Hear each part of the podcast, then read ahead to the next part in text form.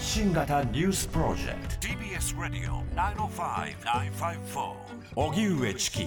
セッション発信型ニュースプロジェクト荻上チキセッション。荻上チキと。南部ひろみが生放送でお送りしています。ここからは特集メインセッション。今日のテーマはこちらです。メインセッション。探求モード。沖縄県の玉城デニー知事が国連人権理事会で演説今改めて考える辺野古の歴史と基地問題。沖縄県の玉城デニー知事は18日スイス・ジュネーブにある国連ヨーロッパ本部で開かれている人権理事会で演説しアメリカ軍普天間基地の名護市辺野古への移設反対を訴えました。沖縄の実情について過重な基地負担で平和が脅かされていると強調。沖縄の状況を世界中から関心を持って見てくださいと呼びかけました。辺野古への移設をめぐっては今月4日沖縄県が軟弱地盤の改良工事を承認しなかったことに対し国が取り消しを求めた裁判の最高裁判最高裁判決があり沖縄県が敗訴。これにより沖縄県は工事を承認する義務を負ったこととなりもし県が拒否した場合には国が代理で承認することも可能となりました。辺野古移設を防ぐ手立てが見出せない中玉城知事は今回沖縄の立場や状況を国際社会に訴えた形です。今日は玉城知事の国連人権理事会での演説をきっかけに改めて辺野古という地区の歴史的背景や基地問題に揺さぶられ続けてきた様子を現地で長年フィールドワークを続けてきた専門家と考えます。では本日のゲスト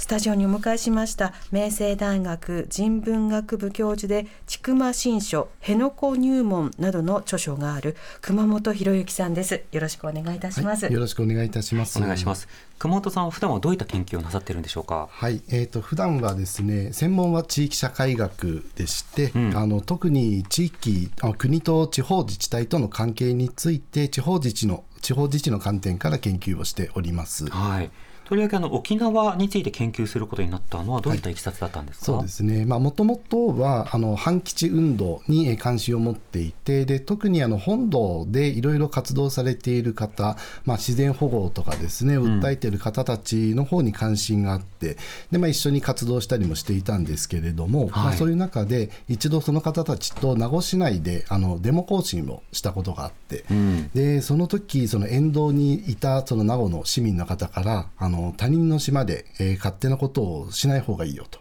いうふうなことを言われて、うん、あこれ非常にやっぱ大きなショックでした。まあ、自分自身がやっぱりよそ者であると。でよそ者だからこそできることもあるだろうなと思っていたんですけれども、はい、やはりその地元の人たちの気持ちを知らないとダメなんだなということに気がついてでそうであればまずはその辺野古の人たちですね移設先である辺野古の人たちの話を聞かなければこの問題について何も理解したことにならないなと思いましてでそれで辺野古に通い始めました。なるほど本土の側といっても本土といっても本当にあの北海道から九州までありますけれども、はい、熊本さんはどちらのあ私は宮崎県の出身でして。九州。はい。で九州なので宮崎にいる頃は沖縄は九州だと思っていたんですね。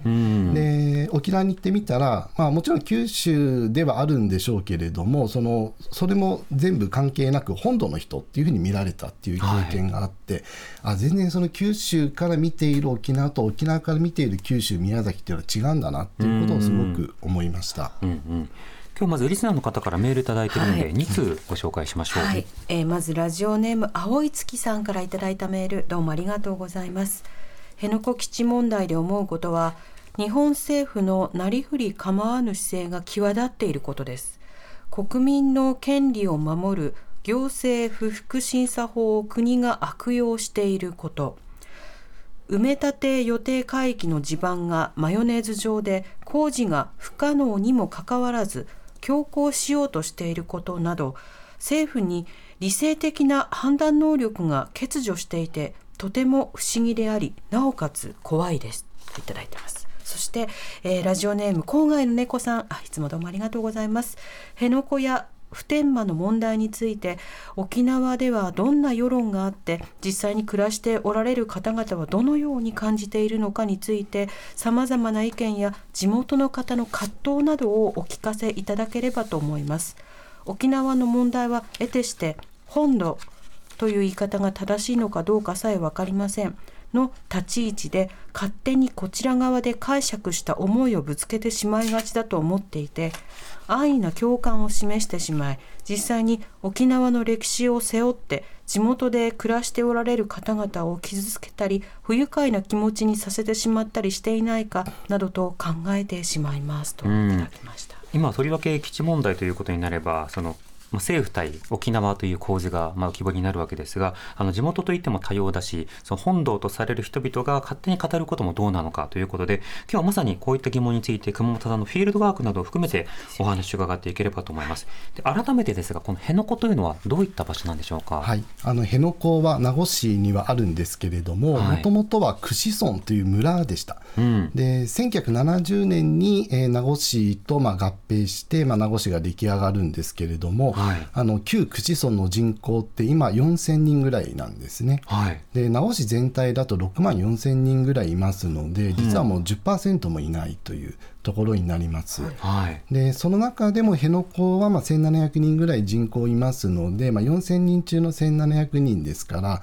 まあ、旧串村の中心的な地域とは言えるんですけれども、うん。名護市全体でいうとやっぱり非常にあの、まあ、田舎というかですねはい。人口の少ないエリアとなっています。うん名護市の中であの中心となるのはこの,、あの辺野古ではない地域とはいいうこと。になるわけですか？はい、名護市はあの西と東に分かれて、まあ、分かれているというか、はいまあ、旧串村が東側で、今の、まあ、中心にある名護旧名護町とかっていうのが、まあ、西側になるんですね。うんで西側の方が中心ということになります。うん、ただ名護は那覇から見るとまあ北部にあって、はい。でその名護においても今度はえ実際に辺野古とえそれから中心地とされるようなところが、まあ、少しこう隔てられているというか、まあ、地形的に異なる地域ということになるわけですか。はい。まあ、ちょうどど西と東の間に大きな山とかもありますので、はい。歴史的にもあまりその旧串村と旧名護町というのはそれほど交流がなかったっていうところでもあるんですけれども、うんまあ、合併によって名護市になったっていうことで、まあ、名護市の問題としてこの普天間の問題っていうのも出てきているっていうところがあります。うん、その普天間辺野古を重ねて今議論が必要となるわけですがでは旧久慈村のまあ集落であるその辺野古、まあ、この歴史を今日は伺っていきたいと思うんですが歴史的にはまずどういった背景を持つ地域なんでしょうか？はい、そうですねまずあの辺野古は、えー、と今キャンプシュワブっていう基地があるんですけれども、はいこれが、えー建設が決まったのが1956年の年末の頃です。うん。でこれはあのアメリカ、まあ、当時はあのアメリカの施政権下にありましたけれども、はい。アメリカ側が、まあ、あの米軍基地を沖縄の中で拡張していく時期の中で、まあ、辺野古にも新しい基地を作りたいということで、えー辺野古あるいは旧串村の方に要請をしてくるんですけれども、うん。で当時、まあ、辺野古の人たちっていうのは山に入って、まあ、薪を取ってくるとでそれを那覇とかに売るっていうのが主要な産業だったので、はいまあ、そこに基地ができるえ演習場もできると言っていたのでそうするともう林業できなくなるんですよね。でなので、まあ、最初はもちろん反対をするんですけれども、うんまあ主要産業がね影響を受けるわけですそもね。うんなんです。でその主要産業なくなる可能性があるので反対はするんですけれどもやはり当時アメリカに占領され、まあ、施政権下にあったという状態ですので、ん。まあ、反対してもなかなか止められないだろうという中で、まあ、いろいろと条件をつけた上で受け入れるという選択をえーしてでそれで、えーきゅう1956年の12月に、まあ、受け入れるっていうことを決めて59年にキャンプシュワブっていう基地が完成してでそれ以降、まあ、キャンプシュワブと共に歩んできた地域ということになります。うん、これ歴史的背景としてはまずアジア太平洋戦争で日本が敗戦しそれ以降沖縄というのがアメリカの統制下にあってで1972年に至るまで本土復帰とはならなかった。その間にこのキャンプシュワグというのができていたわけですか、はい、その通りです。うん、当時のあのその地域にお住まいの方々の議論の様子とか、はい。葛藤の様子というのは残ってるんですか、はい、これはあの旧串村のあの村議会の議事録っていうのが残っていまして、はい。もう手書きなんですけれどもでずっとあの議論の様子っていうのは分かっているんですが最終的に受け入れるっていう最後の審議をしているところっていうのは清書されてないんですね。あなんかー速記録みたいなのがこう残っていて、うんうん。でそれなかなかもう読み取れないぐらいなんですけれども、古文書を読めるあの友達に読んでもらったところですね。大体読めたんですね。はい。でそうするととにかくもういろんな意見が出ているんですけれどももう受け入れるしかないということでもう仕方がない。もみにもんだんですけれどもこれで、えー審議を終わりますと言って終わるっていうそういう記録が残っています。なるほど。当時1956年当時もあの受け入れなくてはいけない、受け入れざるを得ないというのは、これはどういった背景だったんですか、はい、やはりもうアメリカの統制下あのにあったっていうところが非常に大きいのと、もう一つはやはりまあ先ほど林業って話をしたんですけれども林業自体はやっぱりその先はなかなかないなっていうことは辺野古の人たち旧串村串村の人たちも分かっていることでもあったのでで、まあ、そうなると、まあ、このままでもちょっと自利品だなと。で他の地域を見てみると米軍基地を受け入れた地域って、まあ、それなりに発展をしているところもあるので、まあ、であれば基地を受け入れることで、まあ、新たに基地の町として生きていこうというそういう判断もおそらくあっただろうと思います。うんまた本の中にも書かれてましたが強制収容への恐れがあったということですが、これはどういった議論だったんでしょうか？そうですね、まあ、これはあの反対をしたとしても、まあ、あの強制収容するっていうのは、このアメリカ側が言ってきてるんですね、もうそういうふうに、まあ、あの伝えてきたということが、まあ、これ、辺野古側に伝えているんですけれども、はい。まあ、そういうふうな、まあ、記録が残っていまして、だから反対しても取られてしまう、であれば、まあ、積極的、積極的ではないんですけれども、条件をつけて受け入れて、何らかの形で自分たちが今後も辺野古で生活ができるような環境を作っていかなきゃいけないと、ん。そのような判断がなされたんだと思っています。なるほど。ただ取られるのかそれとも条件をつけて少しでも何か引き出すのか、はい。その葛藤ということになったわけですか、そうだと思います。うん、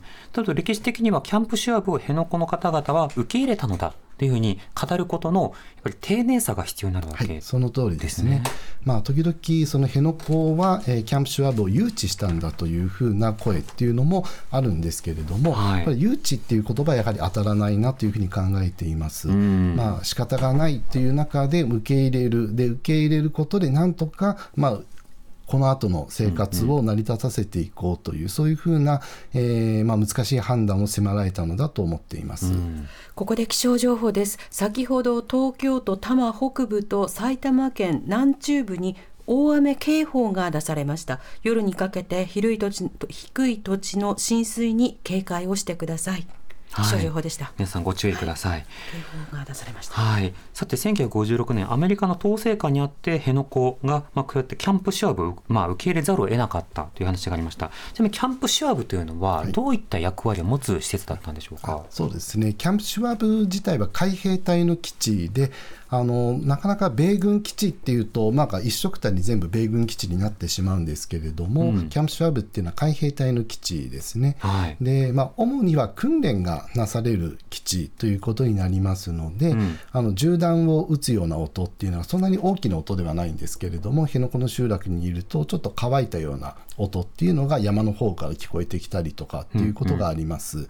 あと今はオスプレイのヘリパッドもありますので、ええ。時折オスプレイがこう離着陸する様子っていうのはあるんですけれども、はい滑走路のある基地ではありませんので例えば普天間基地嘉手納基地のようなその戦闘機が離発着するようなことっていうのはないというそういうふうな基地ですね。うん、滑走路がないからこそ、まあ、今その基地の新設の中でその地盤の話とかいろんなことが問題になっているということも見えて取れます。でその時、まあ、キャンプシュアブ、まあ、辺野古の方で作るということになって作られた。その結果辺野古周辺というのはどうなったんでしょうか？はい、まずやはりキャンプシュワブがもたらした影響というのは非常に大きく、うん。まず経済的なところでいけばまず建設をするときにあの建設雇用員として、まあ、あの辺野古の人たちが雇われたり、はい。あるいは他の地域からもたくさんあの建設作業員がやってきます。うんうん。でその人たち特に外から来る人たちは最初はこう通ってるんですけれどもそのうち、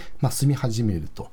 で住む場所がないのでまず住民辺野古の人たちが自分の家をこう、まあ、曲がりさせるとか、あるいは庭にちょっとした家を作って住まわせるっていう形で、まあ、これが実は現金収入になっていくんですね。雇用が生まれたわけですね。雇用が生まれたし、やや家賃収入も生まれたっていうことですね。なるほど。でこれやっぱり非常に大きかったですしで建設された後はですね当然米兵が外に出てきますのでで米兵が飲むための、まあ、社交街あの辺野古社交街っていう、まあ、いわゆる飲み屋街バー街っていうのができてですねでそこで働く人たちっていうのが出てくる。でこれも最初はもともと米軍基地があるところでそういうな飲み屋さんを営んでいた方が辺野古にやってくるんですけれども、はい。そういった人たちから辺野古の人も教わって自分たちでバーをやってとかでそういうふうな中で特にベトナム戦争が始まってくるとですね非常に大きな、まあ、景気が訪れてもう本当にたくさんの辺野古の人たちがあの当時は、まあ、いろんな形であのお金を稼いで、まあ、利益を得てっていう時代がありました。うん、米兵たちもやはりドルで払うことになるんあですか？そうです、はい、ドルで払い、まあ、当時はもちろんドルしかありませんし、ん。今もあのドルが使えるお店は多いですね、辺野古の中で。なるほど、はいそのようにしてその、まあ、例えば歓楽街のようなものもできていたんですか、そうです。もう歓楽街ができて、今も残ってはいるんですけれども、ただ当時のようなあの栄えた様子っていうのは今はもうあまりないということですね。うんまあ、実際復帰をする前くらいにはベトナム戦争も終わっていますので,、ええであとまあドルがこう、まあ、どんどんこう安くなっていくっていうこともあって利益がどんどん減っていくと。でどんどんこう寂れていったっていう中であの普天間の移設問題っていうのが出てきた。で、うん。まあ、そこに対して、まあ、当時特に、まあ、あの栄えていた時代を知っている方からすると、まあ、もう一回ちょっとチャンスが来たっていうふうに思っていた住民の方もいらっしゃったっていうことなんですね。基地特需のようなものがあの一時期、まあ、相当にはあって、はい。でそれによって、まあ、いろいろな変化もあった。当時しかし、まあ、基地ができるキャンプシュワブができると多くの米兵がそこに暮らすということになりますが、そうです。れがコミュニティに与えた影響などはどうだったんでしょうか？そうですね、まあ、まず辺野古の中で、えー米兵が生活をするっていうことは基本的にはないんですね、あうん。の基地の中で住むんですけれども、はい。ただその中で、まあ、辺野古の人たちといろいろこの交流が生まれてで中にはその本当に結婚をしてでそういった人たちが辺野古の集落で住むようになって。うんで、まあ、そのまま米軍を辞めてもう辺野古の区民として生活をしているっていう米兵の方っていうのもいるし、まあ、今はその子供孫ひ孫っていう人たちも辺野古の中にはいます。うんこうした交流それからまあ経済的影響をお話しいただきましたが負の影響というのはあったんでしょうか？まあ、負の影響としてはやはりいろいろなその、まあ、暴力事件とかは発生していますし、うんまあ、あの麻薬をちょっと、まあ、米兵から入手してでそれちょっと中毒になってしまって。っていう風なえー方がいるっていうのも聞いています。うん。であるいはそのバーの、まあ、ママさんがその殴られて殺されてしまうとかですね、はい。まあ、そういうふうなこともあったりしてだから全くその利益だけではなくて当然そういったいろんな問題っていうのも発生していました。うん、そこにはこうなんでしょうこう差別的な、まあ、眼差しとか緊張関係とか、はい。そうしたものは見て取れるんでしょうか？そうです。ねもちろんその差別的な意識っていうのも多少あったとは思うんですけれども、はい。ただ辺野古の人たちとしてはそういう中でどうやってそのキャンプシュワブの米兵たちとうまく関係性を作っていくかっていうのを考え始めます。うん。でそれでいろいろな形で交流をしていってどんどんそのキャンプシュワブの兵士たちをその辺野古の中に取り込んでいくようなことを、まあ、やっていくんですね。うん。で特にその象徴的なのがシュワブは辺野古の11班だと言い方があってですね、はい。これ辺野古の中はまあ10の班に分かれているんですけれども、うんうん11番目の班としてキャンプシュワブを受けあの位置づけている。はい。なので今例えば区民運動会とかがあったりすると、そこにまあ辺野古11班っていう旗を持ったはい。キャンプシュワブの兵士たちっていうのがそこに参加するっていう。運動会ってあのスポーツの大会ってことですよね。はい、もうそういうところに11班として出てくるっていうえーこともあったりするわけですね。そういうふうな形でただ対立するだけではなくって、まあ、ある意味ではこう仲良くなっていく交流をしていく、でお互いがこう敵ではないっていう状況を作っていく。そういうふうにしていかないと、まあ、やっぱり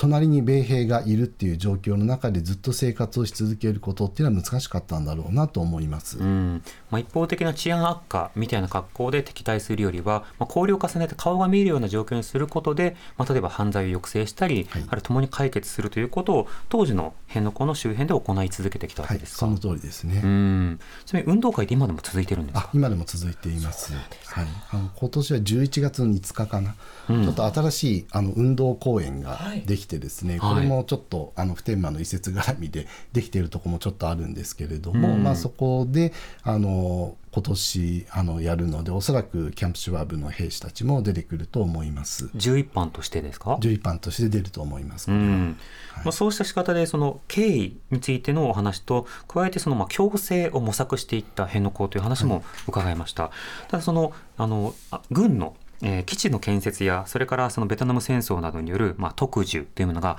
落ち着いていった。そうすると徐々に経済的に後退をしていった。これはいつぐらいの時期から後退が始まったんでしょうか、はい、もう1970年ぐらいからですね、本当にベトナム戦争終わったところっていうのは一つのきっかけにはなります。うん。で、まあ、1972年5月15日に復帰して、で、町としては寂れていくんですけれども、はい。一方で、その復帰すると軍用治療っていうのが上がっていくんですね。軍用治療、はい、軍用治療っていうのは米軍に米軍基地に対して、えー土地を貸している人がもらえる、まあ、あの土地代ですね。賃借料のことですけれども、はい。で辺野古の人たちは個人の土地をキャンプシュワーブに提供している人もいますしあと集落として持っていた、まあ、入り合いの、まあ、要するに共同の山林ですね、これも米軍キャンプシュワーブに提供しているのでその、まあ、賃借料っていうのが入ってくるんですね。今レンタルしてるっていう格好になるわけですね。あの、まあ、正確に言うと日本政府がアメリカ軍に対して供与しているので、その、まあ、軍用治療を支払っているのは日本政府です。うん、となると日本政府に貸していることになるわけですか？あ、えっとあのそうですね。契約者としてはあの辺の人たちは日本政府に貸しているということになります。うんなのでその軍用治療というのが入ってきて、でそれが個人の収入にもなるし、集落の収入にもなっていくので、まあ辺野古っていうのは別に行政的なその団体ではないんですけれども、はいやっぱり地域としてのまとまりを持っていますので、その地域の予算っていうのがあって、でこれがやっぱり実は年間今だと3億円ぐらい実はあるんですね。うんこれあのどうしてその返還された後日本政府経由でキャンプシャーブを貸すとなると地代、はい。あの土地の価格が上がったんでしょうか？あこれはその復帰をした時にですねやっぱりこれ以上米軍基地を作らせないとか、まあ、ももっと言えばその基地がもっと少なくなるだろうと。本土並みの割合にはなるだろうというふうに期待している沖縄の方々が多かったのに、うん。実際に復帰してみたら全く変わらなかったという、はい。でそこでやはりもうこれ以上自分たちはその米軍に土地を貸さないとつまり日本政府に土地を貸しませんっていうえー方たちっていうのがこれ辺野古だけではなくって沖縄全体で出てきたんですけれども、うん。でそういった人たちに対していや軍用治療を上げるからあの貸してくださいっていうふうに言ったのが日本政府ですね。うん。だ実質的に7倍ぐらいに実は地代が上がっていますので、ええ。一気にその米軍あの軍用治療っていうのが上がってでそれがまあ多くの,、まあ、あの地主の方たちをまあ契約に持っていかせるところになったし、それでも反対している人に対しては最終的にはもう国がまあ大執行するみたいな形まで持っていくので、まあ、結局どれだけ反対しても、まあ、土地はあの貸さざるを得なくなるっていう感じにはなっていきます。うん、前半の部分その、まあ、景気も悪化してきたというか特需が収まってきた、まあ、そうした中で軍用治療の話が出てきた場合、それに対してじゃあ貸すかとなる人が、まあ、出てくるのは背景としては分かります、はい。あのそれが仕方がないよねという仕方で、一方でその反対している方がいたときに、はい。そうした方々にその、まあ、これだけ払いますからということを釣り上げていった、はい。まあ、これも分かるんですけど大執行。要は、はい。貸してくれないんだったら、はい。大執行って行政が行政力を行使して、強制的に取ることじゃないですか、うん。なぜこれできたんですか？ここれはなぜかっていうのはなかなか難しいんですけれども、うん。まあ、基本的には日本政府が米軍に対してそはい。の基地を提供する義務を負っているっていうところが大きいんだと思います。うん。まあ、なので結局提供し続けるためには最終的にはまあだ代執行というか代理署名っていう形をするんですけれども、ええ。まあ、あの代わりに国が署名をする、まあ、その前県が署名をするってやってたんですけれども、あのまあ、かつて太田、えー知事っていう方ですね、少女暴行事件があった時の知事ですけれども、まあ、彼が代理署名をしませんということで、まあ、国と訴訟になってで最終的に、まあ、あの署名せざるを得なくなったんですけれどもその後も県からその代理で署名をするっていう権限自体がなくな取り上げられたので今はもう国が代理署名するっていうことができるようになってます。なるほど。となると、やはりここでも、あの、取られるか、はいそれとも、まあ、何か条件をつけて受け入れるかっていう選択肢に事実上はなっていたわけですか？はい、もうそうなっていき、まあ、あのいろいろなことがそのような形で進められていくので、ん結局、まあ、これ、辺野古に限らず沖縄全体がですねどれだけその基地に反対する、これ以上提供しないというふうに言っても、最終的には提供せざるを得ないっていう状況になっていくので。うんでそれがやっぱりどんどん続いていくともう抵抗しても仕方がないっていうふうに思う方たちっていうのが出てくるっていう、まあ、これはまあある程度仕方がないことかなというふうには思います。うん、また背景としてはねその雇用があるならということでやってきた方もいるしそうしたその、まあ、思い出とか仕事っていうのはあるという方もいるし立場としてはさまざまな方がいらっしゃるというのはよく分かりました。これが70年代までお話を伺いましたが、はい。これが80年代そして90年代になると沖縄を揺るがすあの少女暴行事件、はい。そしてもう日本中でも議論されるようになりましたこれがもたらした影響というのはいかがでしょうか？はい、まず、まあ、沖縄の中では、もうこれ、やっぱり米軍基地を、まあ、不詳不詳ながらも受け入れてきた、でその結果として少女暴行事件というのが起きてしまって、でそのことに対する、まあ、怒りと、まあ、あるいは反省っていうのもおそらくあったんだと思うんですけれども、はい。まあ、そういうとにかく沖縄の中で非常に大きな、まあ、反対の動きが起こって、でこれをこの当時やっぱり日本の世論自体も非常にこうなんていうかプラスにまあ捉えていたというか、まあ、沖縄が起こるのは当たり前だよねっていう風な感覚があって、まあ、当時あの朝日新聞があの全国意識調査をやっているんですけれども、はい。まあ、この時にその沖縄に米軍基地が集中していることを、えー国民の64%がおかしいと感じていて、でまあ、この時沖縄ではその日米安保条約を見直すべきだっていう声が上がっていたんですけど、はい。これに対して92%が当然だっていうふうに答えているんですね。あすごい世論ですね。はい、で、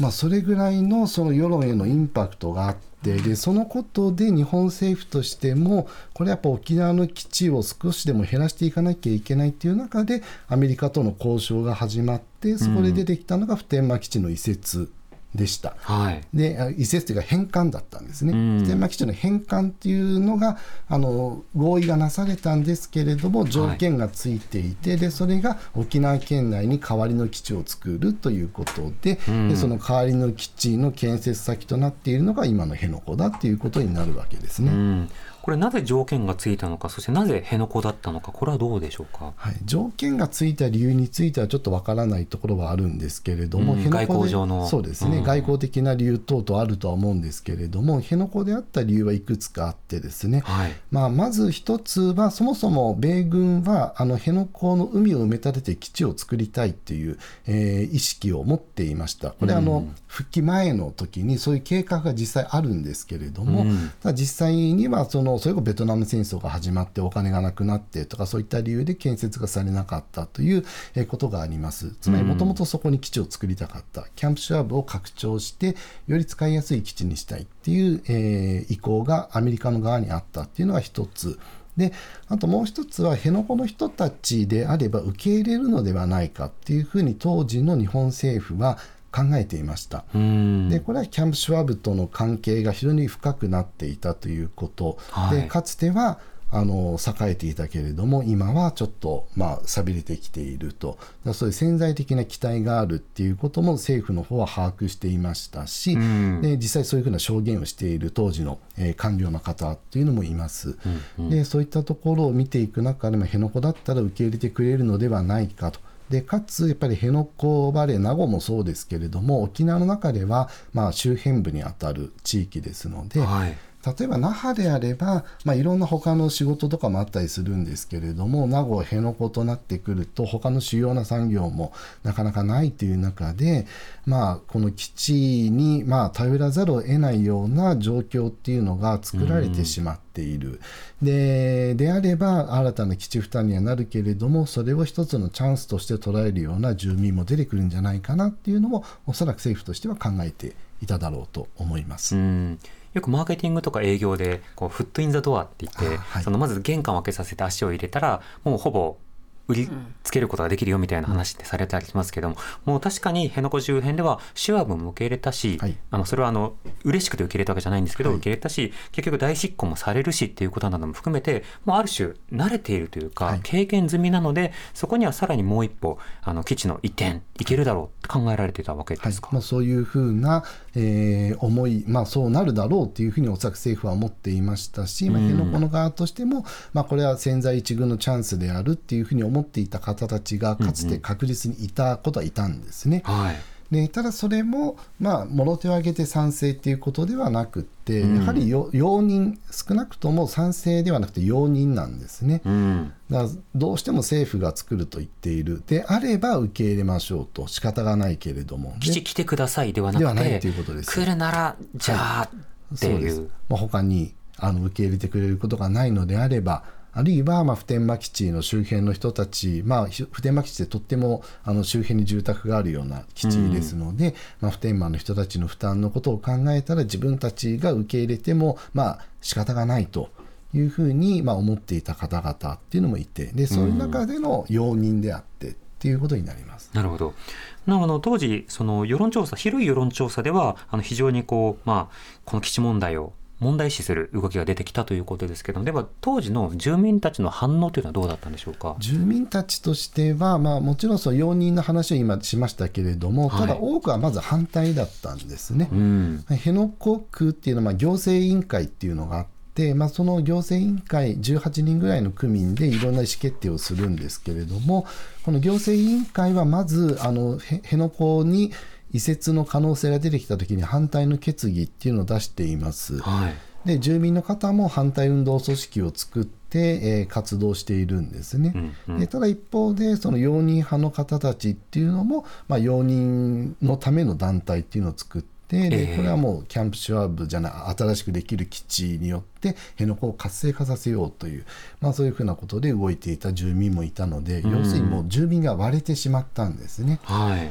で辺野古ってあのとってもその人間関係が濃いんですね濃ゆくって、でその親戚とかがもういろんな形でこう入り組んでいます、で誰それが誰それのいとこでとか叔父でとかっていうのがもうたくさんあるしで当然同級生もとかいろいろあるとっても人間関係が濃ゆい中で、ん。そういうふうな地域を二分するような問題がまあ降りかかってきたということになるので、はい。だその遺恨というかその時に生まれた溝っていうのは今でもやはりちょっと残っているところはあります。うん、そうした問いというのが、まあ、問題というのが90年代に投げかけられて、まあ、地域をこう分断していったという話がある。ではそれがどうなっていったのかご時代に伺います。TBS Radio. 荻上チキセッション TBS Radio 905-954時刻は5時になりました。荻上チキセッション今日の特集メインセッションは沖縄県の玉城デニー知事が国連人権理事会で演説。今改めて考える辺野古の歴史と基地問題。スタジオには明星大学文学部教授の熊本博之さんをお迎えしております。熊本さん引き続きよろしくお願いいたします。よろしくお願いします。お願いしますさて反対運動があった中で容認の動きもあるという話がありました。ツイッター改め X ではバスタコークさん。容認って聞くとポジティブに聞こえるかもしれないけれどある種諦めですよねというふうにいただきました、この後容認の動きというのは熊本さんどうなっていったんでしょうか？はい。えーっと今ですね名護市はあの容認派の市長さんが、えー誕生しています。はいまあ、あの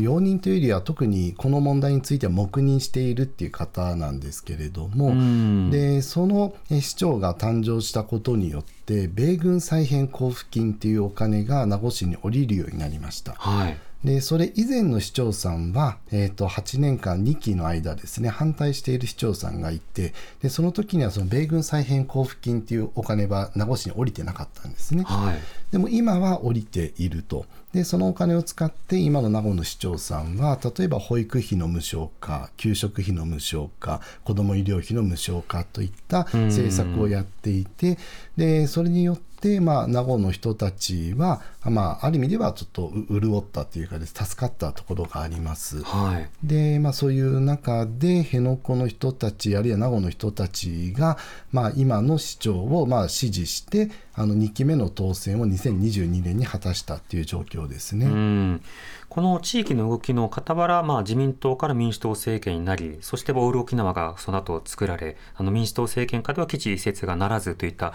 あの国政レベルの動きとか、あの県レベルの動きというのは多くの方、まあ、知ってると思うんですよね。で一方でこうした黙認の状況になって、それを作ったのが交付金ということですけど、こうした交付金の使われ方というのはどうお感じになりますか？はい、こういう交付金の使い方を私はあの報奨金化という言葉で説明しています。うん報奨金って何かこう、まあ、お金を出す側が推奨する行為を、はい。えーまあ、した人あるいはそういう達成した人に対して払われるお金なんですね。うん。で今その米軍再編交付金というのは米軍再編計画に協力してくれている自治体に対して交付しますよっていうお金になっていて、はい。で今の普天間基地の辺野古移設は米軍再編の一環にあの組み込まれていますので要は名護市が、えー辺野古への移設を容認する黙認している限りにおいて落ちるお金っていうことになります。これがまさに国がへ辺野古名護にやってもらいたいことであってでやってもらいたいことをやるからお金はもらえるけれども、ん。そうしない時にはあげませんよとだから実際8年間そのお金は名護市には降りてなかったとうんいう、まあ、そういう、えー経緯がありますので、ええまあ、そういうふうな使い方っていうのが果たしてその国の税金の使い方あるいは地方への交付金の出し方として、えー正しいのかっていうとこれやはり地方自治の観点から見た時になかなかその地方自治自治体の方で国の政策に抗えなくなっていくという、うんそういう状況を生んでいくんではないかと思っています。なるほど。交付金が地方をコントロールする手綱のようになっていくというはい、こそう思ってとですか。います。うん、そうした中の辺野古の住民の方々というのはこうした動きをどんな思いで見ていたんでしょうか？はい、もう辺野古としては、まあ、半分はやっぱり諦めがちょっと広がっているなっていう感じはあります。んまあ、今あの基地の埋め立ての工事工事が進んでますけれども、まあ、はいそこに従事している辺野古の方たちっていうのはたくさんいるんですね。うんでただこれもずっと続くっていうわけではありませんので、まあ、今こういう仕事があるからやっているっていうだけです。でまあそれはまあこれだけの負担を受け入れるんだから仕方がないよねっていうところもあります。はい。で、まあ、とはいえですね、キャンプシュワブを受け入れた時っていうのは確かに大きな利益があったんですけれども、実は今回の今作られている基地ができたからといって、辺野古にそんなに大きな利益ってないんですね。うん。先ほどあの軍用治療って話をしたんですけれども、はい今作られている基地っていうのは海を埋め立てて作っています。はいはいで埋め立てた土地っていうのは国の土地なんですね。うん。だから軍用治療は発生しないんです。新たには。新たには発生しません。なので、ただ米兵が来るぐらいで、それほど大きな利益は実は辺野古の人たちにはないんですね。うん。なので、ずっと個別保障っていうのを辺野古の方たちは求めていたんですけれども、もはいうこれはありませんっていうのを今、政府はもう伝えているんですね。うん。つまり辺野古の人たちからすると、まあ、ほとんど得るものがない。はいという状況になっていてでそのことに対する不満を持っている区民も今たくさんいらっしゃいます。うん。でただ区としては辺野古区としてはまだ条件付き容認っていう立場を取っているっていう状態ですね。なるほど。なので、受益者としても実は弱いところもあるし、はい、一方でその決定する立場にもないしという、はい、相当消極的な状況でもあるわけですか？そうですね。どうしてもその決定権が辺野古あるいは名護、まあ、沖縄も含めてですけれどもあるように見えていて実はないという、うまあ、こういうのは決定権なき決定者っていう言葉で私は説明しているんですけれども、はい、もう本当に決定権ないのになんか決定できるように外から見えているんですね。だから例えば名護の市長選挙があります。沖縄県知事選挙がありますっていう時に必ずいろんな報道が来てで、はい、そのせあの選挙の結果から、えー、名護の人たちは賛成しているだとか反対しているだとかっていうふうに報じられるんですけれども、まあ、実はその名護市は反対派の市長さんを2期連続で出している沖縄県も県知事もですね尾長知事から玉城デニー知事と反対派の知事さんが選ばれている、でそその意味で反対の意思っていうのはあの選挙を通して示されているんですけれども、はい、そちらは政府からはなかなか見てもらえなくって、むしろその、まあ、容認する市長さんであるとか、まあ、知事さんっていうのが誕生した時には沖縄の人たちの理解が得られたっていうことで進めていくと。あ容認しましたね、これ、容認してますよ、はい、地元の人が、はい、で使われるということですね、はい、ここでちょっと情報気象情報、先ほど茨城県の県南地域に大雨警報が出されました、夜にかけて低い土地の浸水、警戒してください。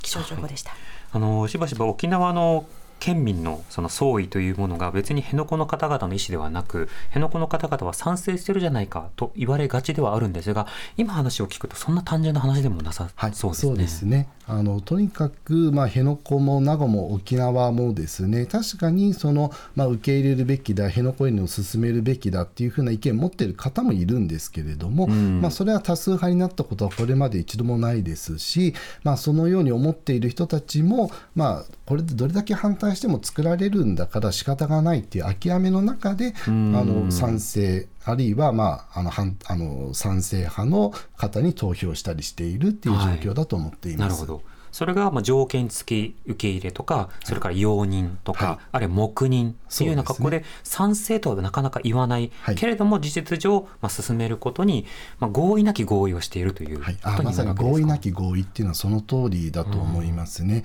うん、でしかも問題なのが、まあ、そのようにして例えば今の名護市民は黙認している市長さんを選んでいるんですけれどもその選んでいることによってこのままもし基地が作られたとしてそこで何らかの問題が発生した時にいや名護市民は選んだでしょうと。いうふうに言われかねないんですよね。自業自得じゃない自業自得だと自己責任だっていうふうに言われかねなくって、これはやはり非常に理不尽なことだと私は思っています。こうした意味ではその主権回復、その主権性とは何かなど、その決定権や主権性というものを改めて問われていく、そうしたような出来事であるということも歴史を見るとわかりますね。はい、はい、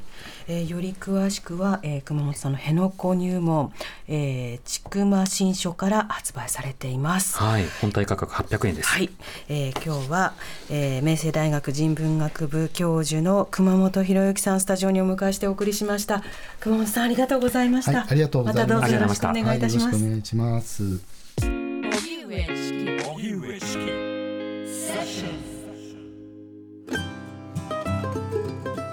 ここで毎日広告社からのお知らせです。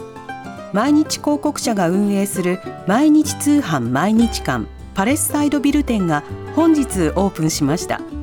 この毎日通販毎日館は普段は通信販売で取り扱っている商品を店舗で実際に見て触って買うことができるお店です。そしてパレスサイドビル店のオープンを記念して今日から22日金曜までの3日間先着100人の方に埼玉県深谷市道の駅岡部の産直野菜をプレゼントしています。毎日通販毎日館パレスサイドビル店は東京メトロ東西線竹橋駅徒歩1分です。ぜひお立ち寄りください。以上毎日広告社からのお知らせでした。TBS Radio 荻上チキ。セッション TBS Radio 905-954